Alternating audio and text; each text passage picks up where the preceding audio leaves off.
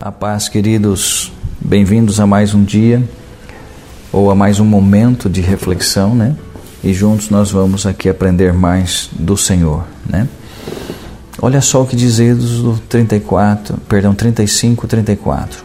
Também lhe dispôs o coração para ensinar ao trem.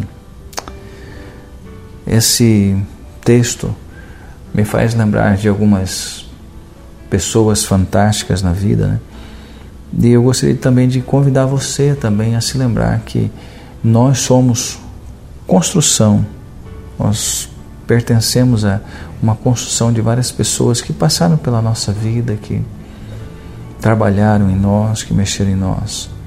Né? O que seria de cada um de nós se não existisse os professores, os pais, os mestres, pessoas que marcaram a nossa vida com ensinamentos, que nos ajudaram e nos ajudam e nos ajudar ou nos ajudarão sempre, né?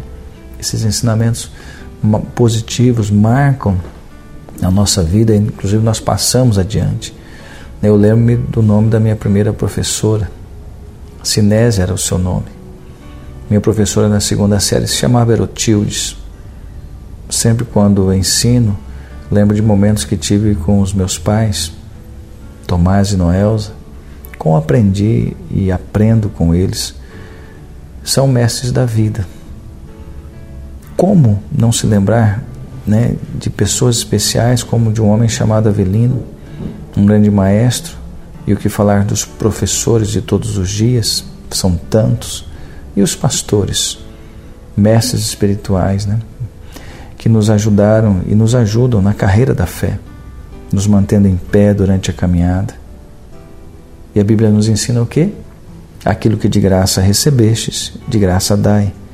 E creio que somos convidados pela vida a sermos transmissores de ensinamentos e de vida.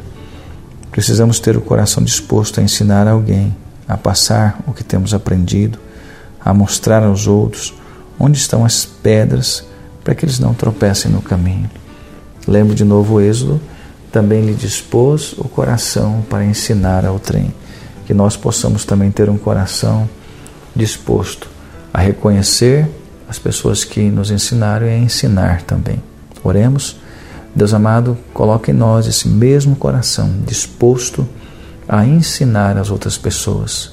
Nos ajude a isso, eu te peço, Pai. Nos conduza, Pai amado, a esse caminho de vitória, de ensino, de aprendizagem, um caminho de vida, Pai, que nós possamos marcar na memória os grandes mestres que passaram pela nossa história. Que assim seja contigo.